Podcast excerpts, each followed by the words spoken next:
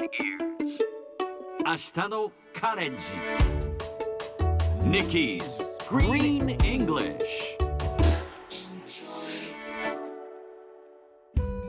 Hi everyone! ここからは地球環境に関する最新のトピックスからすぐに使える英語フレーズを学んでいく Nikki's Green English の時間です。それでは早速今日のトピックを Check it out!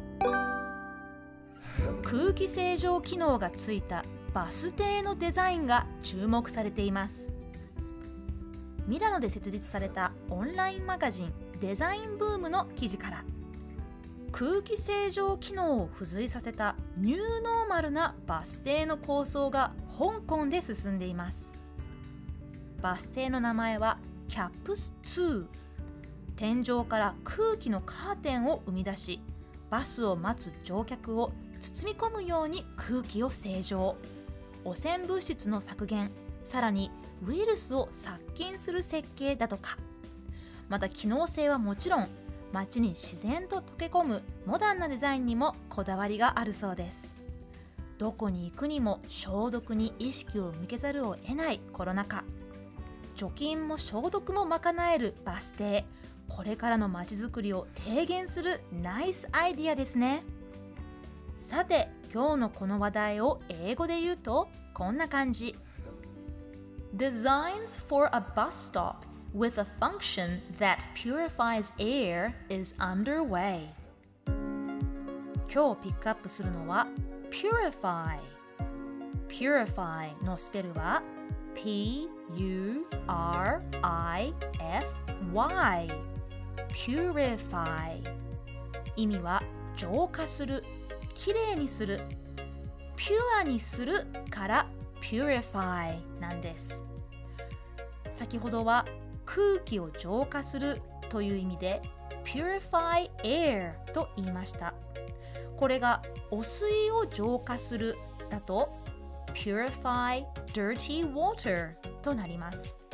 ちなみに空気清浄機は Air Purifier です。また Purify は物質的な意味だけではなく精神的な浄化としても使うことができる言葉です。例えばこの音楽を聴いてると心が洗われるようだという時は Listening to this music purifies my soul. こんな感じで今日は Purify を言ってみましょう。Repeat after Nikki. Purify. Purify. Sounds great! U と R の発音を意識してみましょう。Let's try again. Purify. 最後にもう一度ニュースをゆっくり読んでみます。空気清浄機能がついた。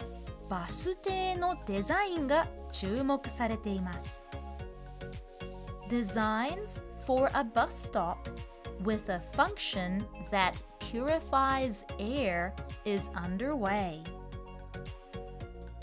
聞き取れましたか今日の Nikki's Green English はここまでしっかり復習したい方はポッドキャストでアーカイブしていますので通勤通学お仕事や家事の合間にチェックしてください See you next time!